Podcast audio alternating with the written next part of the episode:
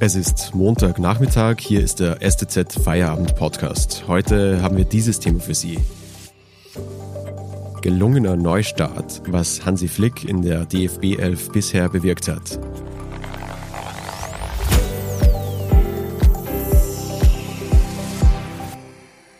Am Mikrofon ist Florian Gann. Schönen Nachmittag. Hansi Flick hat die Stimmung schnell gedreht. Bei seinem ersten Spiel als Trainer der deutschen Nationalmannschaft kam die DFB 11 auf ein mageres 2 zu 0. Vergangenen Donnerstag gegen Liechtenstein war das. Einem Gegner, der eigentlich ein paar Klassen tiefer spielt. Aber gestern in Stuttgart gab es plötzlich Fußball, der Spaß macht. Gegen Armenien stand am Ende ein 6 zu 0 auf der Anzeigetafel. Die Reaktionen waren teils schon fast euphorisch.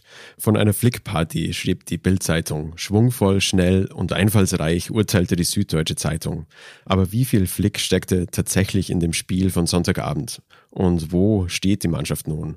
Für diese Fragen habe ich mir unseren Sportredakteur Philipp Meisel ins Studio geholt. Hallo Philipp. Hallo Florian.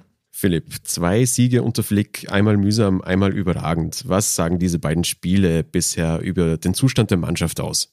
Da muss man meiner Ansicht nach schon ein bisschen vorsichtig sein. Also, das überragend und die Party und all das dürfen die Kollegen gerne schreiben. Ich finde, es ist nicht ganz so sehr zugetroffen. Ja, man hat äh, gegen Liechtenstein nicht überzeugt, das ist ganz klar. Aber man hat jetzt auch nicht all diese Zweifel und Bedenken und die Probleme, die es eben gibt, wenn eine Mannschaft mit einem neuen Trainer neu startet, auch nicht weggewischt durch das 6 zu 0. Liechtenstein ist ein Gegner, wo tatsächlich, du hast es erwähnt, äh, Spieler in der Mannschaft stehen, die in der fünften Schweizer Liga spielen. Ja, das ist also das klassische Amateursport-Level. Da gibt's ein Kästchen Bier nach dem Training. Da war auch ein, zwei waren da auf dem Platz, die haben einen kleinen Kessel vor sich hergetragen, das ungefähr so sehr wie ich gerade.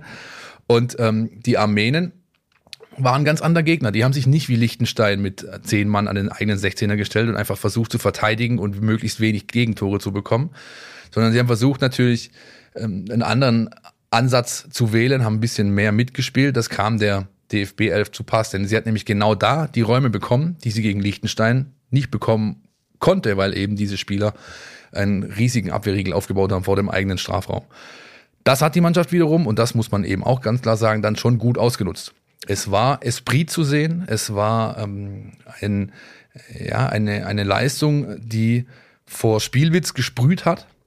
Ähm, dann gab es auch Tore zu sehen, wie man sie von der deutschen Nationalmannschaft schon länger nicht mehr gesehen hat. Beim großen Turnier im Sommer jetzt sowieso nicht und auch unter Löw. Die letzten Monate war es eher Magerkost, was die Zuschauer geboten bekommen haben. Ähm, insgesamt würde ich aber trotzdem nach diesen beiden ersten Spielen unter dem neuen Trainer äh, davon sprechen, dass es ein guter Grundstein ist. Äh, die Basis für einen Neustart ist gelegt. Allerdings ähm, in allzu große Superlative würde ich dann doch nicht verfallen wollen. Welchen Anteil hat denn Hansi Flick an den neuen Spielen jetzt? Also wo merkst du vielleicht eine, eine Handschrift, die, die jetzt anders ist als noch vorher unter Löw? Man spürt und sieht auch, dass der Trainer versucht, das Ganze etwas offensiver anzugehen, als das Löw zuletzt getan hat. Da war ja oft davon die Rede, dass man zu defensiv eingestellt sei, nicht mutig genug, schon in der Aufstellung. Und das ist jetzt schon ein bisschen anders. Äh, Flick hat beispielsweise überrascht jetzt gegen Armenien mit Jonas Hofmann äh, in der sogenannten Wingback-Rolle auf rechts. Da hat also einer gespielt in einer Rolle, äh, der im Verein eher vorne in der Offensive auf dem Flügel zu finden ist. Das hat sich auch ausgezahlt, er hat auch ein Tor gemacht. Ähm, und man hat eben, und das ist ganz klar auf Flick zurückzuführen, man hat eben jetzt jede Menge junge, frische Gesichter in dieser Mannschaft. Ob das ein Florian Wirz ist, der gestern gespielt hat, ob das ein Jamal Musiala ist, der gegen Liechtenstein einer der Lichtblicke war.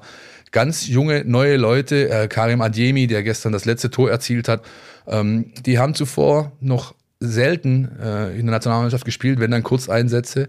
Und das ist schon ein Stück weit unter dem Gesichtspunkt frischer Wind zu verorten, der vom Trainer jetzt kommt. Muss er aber auch ähm, bringen, ganz ehrlich, denn die letzten Wochen und Monate, Jahre vielleicht sogar, war das schon ein bisschen zu bemerken, dass Löw eben auf ein gewisses Stammpersonal vertraut und von denen kam einfach nicht mehr so viel nach vorne und äh, Offensivgeist und Spielwitz, der gesprüht hat, wie das jetzt momentan zu verzeichnen ist.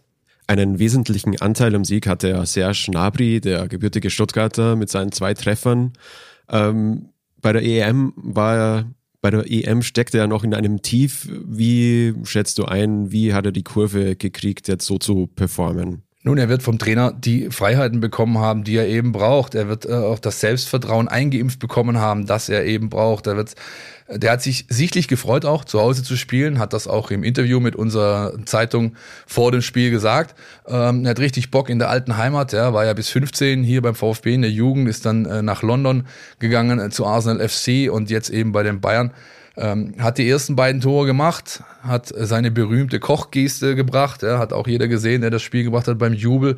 Und ihm ist schon anzumerken, dass er jetzt einen äh, Trainer hinter sich zu wissen scheint, der ihm einfach die Freiheiten gibt, die ein so kreativer, offensiv orientierter Spieler einfach auch braucht, um seine optimale Leistung abzurufen. Danke Philipp bis hierher. Wir reden gleich noch über weitere Stuttgarter Anteile an dem Sieg gestern.